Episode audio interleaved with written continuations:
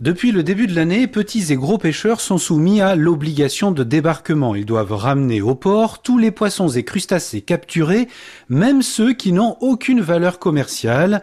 Un principe du zéro déchet imaginé par la Commission européenne pour encourager les professionnels à être plus sélectifs. Alors la filière travaille sur toutes les innovations, comme par exemple des filets lumineux. Ils sont actuellement testés en bassin d'essai et en action de pêche, en mer. Loésia Lancelot est la responsable du projet Celux.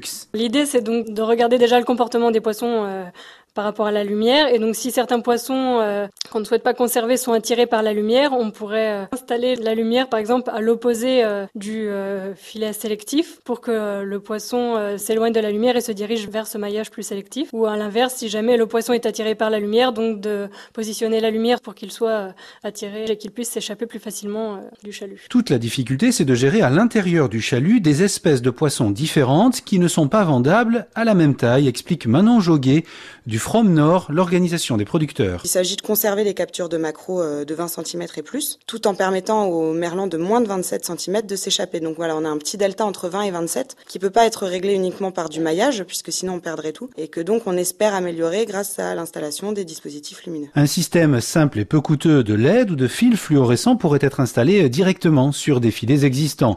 L'enjeu, c'est que les poissons ramenés à terre qui ne valent rien finissent en farine pour quelques centimes d'euros le kilo et pour certains sont même déduits des quotas de pêche. D'où l'idée de cet autre programme de recherche, Sumari, qui étudie la survie des espèces si on les rejette en mer depuis le pont du bateau. Une expérimentation est en cours avec des raies bouclées hébergées par Stéphane Hénard à Nausicaa à Boulogne. Les pêcheurs ont dit, bah, nous, euh, ça nous fait mal au cœur de, de, ramener à terre des petits poissons qui sont tout vivants sur le pont, qui pourraient euh, retourner peut-être à la mer et puis grandir pour une meilleure gestion de la ressource. Un observateur monte donc à bord d'un bateau tous les mois pour récupérer dans les filets une quinzaine de très jeunes raies, deux fois plus petites que la taille commercialisable.